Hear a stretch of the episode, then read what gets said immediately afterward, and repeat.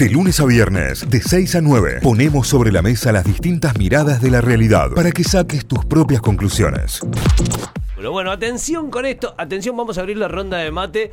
Lo habíamos anticipado y lo están esperando ahí. Están todos pensando, ¿tendré que pagar o no tendré que pagar? Están todos entrando ahí, clave fiscal, el monotributo, Ay, buscando deuda generada. Hasta el momento lo que se anunció es un proyecto que da marcha atrás con estos cambios porque habría una recategorización y demás. ¿Qué pasa? Hoy, si vos entras a la página de AFIT y vas al monotributo y toda la bola, sigue estando la deuda, ¿no? Tomate un té de tiro y abrí la página. Bueno, claro, sí, sí, pero, sí entra. Pero habrá novedades inminentes y lo vamos a charlar con él. Escuchá, escuchá cómo lo vamos a presentar porque no solo es contador, es guitarrista, es músico, ah, bueno. lidera Segundo Nova. Escuchá, escuchá, escuchá.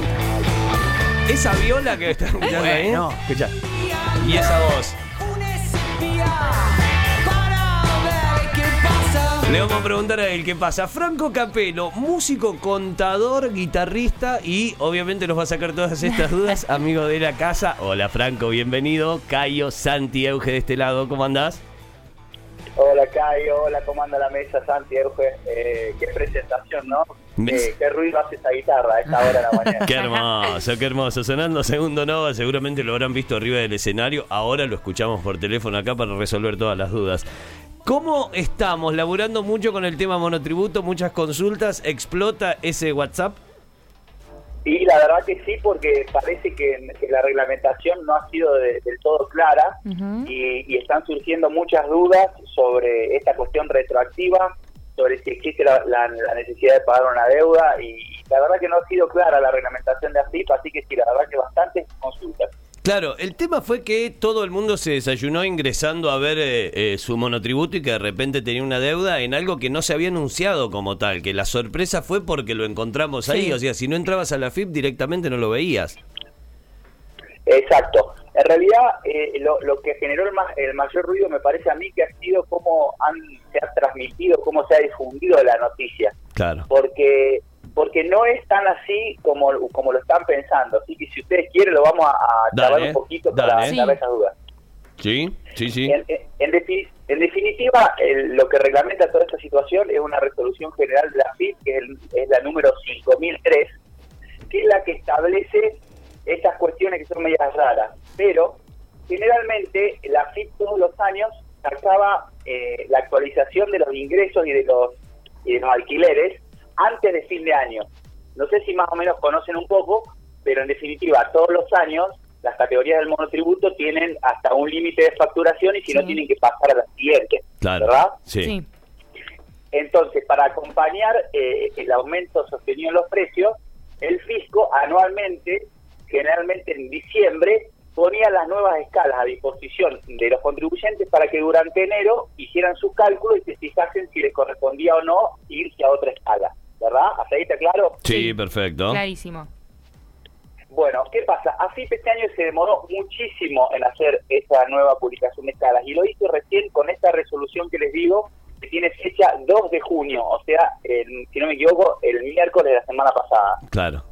Eh, entonces, lo que, está, lo que ha hecho AFIP, como tiene que actualizar todos sus sistemas, es aumentar los límites de facturación de las categorías y recategorizar a todos los contribuyentes que hayan declarado esos nuevos parámetros o con la información que les, que les, corre- que les los sistemas a la FIP. Claro. O sea, ¿Más o menos me siguen? Sí, sí, sí, sí, hasta ahí perfecto, claro. Lo, lo hizo de pecho, digamos, ¿no? Automático. Claro, claro, pero lo importante acá es que la misma resolución en el artículo 11 te dice que hay tiempo hasta el 25 de junio, recién hoy es día 10, o sea, faltan 15 días, para ingresar con clave fiscal a la web de AFIP y modificar esa categoría si es que no corresponde.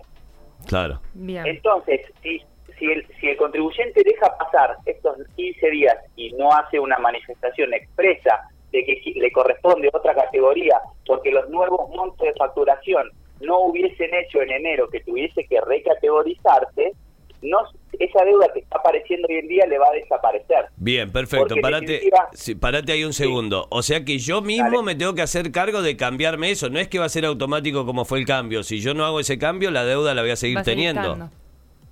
Exactamente, ¿por qué? Porque como AFIP tiene que actualizar todo su sistema, ha, ha- evidentemente ha procesado todo en, en- en su base de datos y lo que te dice el artículo es que hay que ingresar al portal del monotributo con la clave fiscal a la opción categorización retroactiva 2021 hasta el 25 de junio y indicar la categoría que te hubiese correspondido con los nuevos parámetros de ingreso y de alquileres de becado. Claro.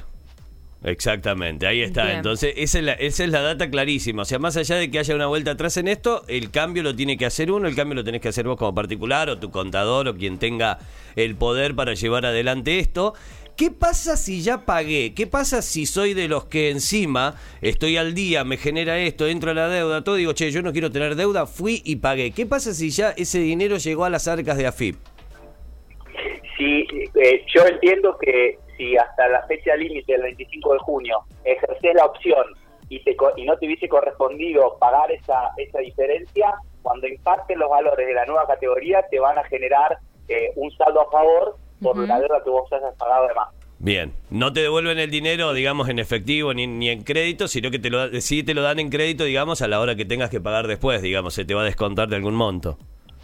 Eh, también, si vos tenés adherido el, el monotributo a, a un pago directo o una tarjeta de crédito, esa deuda no se va a imputar sola hacia adelante, tenés que ingresar vos y, e imputarla a periodo futuro. Ah, Así bien. que una, alterna- una alternativa también es solicitar la devolución vía CBU, pero ese trámite puede demorar mucho más tiempo. Yo lo que recomiendo es que eh, verifiquen sus ingresos, Ujú. eh, dejen, la, ca- dejen la categoría que les puso AFIP o declaren la nueva y de momento no paguen nada hasta que haya vencido ese plazo a ver si corresponde o no esa deuda. Bien, entonces si yo estoy dentro de la categoría correspondiente, dejo esa deuda ahí hasta que pase el 25 de junio. Si está, no, si AFIP necesariamente te llevó a la categoría que implican los nuevos valores. Claro. Sí. El cálculo el cálculo que hay que hacer es que si en enero, por eso esa cuestión retroactiva es lo que hace ruido, si en enero con los valores que, fuer- que fueron publicados ahora en junio no te correspondía recategorizarte Sí. o te correspondía a lo mejor bajar de categoría, porque como los ingresos subían y a lo mejor uno facturó lo mismo, le corresponde bajar, ¿verdad? Claro. Claro. Entonces, lo primero que habría que hacer es revisar si con las nuevas escalas, eh, le- de acuerdo a la facturación de cada uno, correspondía a la categoría en donde así lo puso, correspondía a una categoría menor, correspondía a quedarse en la misma categoría. Y recién ahí determinar si lo que así le puso a pagar corresponde a la categoría que uno tiene que estar. Primero lo que hay que hacer es eh, hacer ese cálculo para evitar pagar, porque también puede pasar que quien no haya hecho ese trámite se encuentre con que tiene un saldo a favor. Sí. Sí, por ¿Me ahí aparecen, sí, Bueno. es un saldo por ahí menor, um, a diferencia de lo que tenés que pagar, son eh, mucho, mucha menos plata, pero sí, por ahí te figura de que tenés un saldo a favor.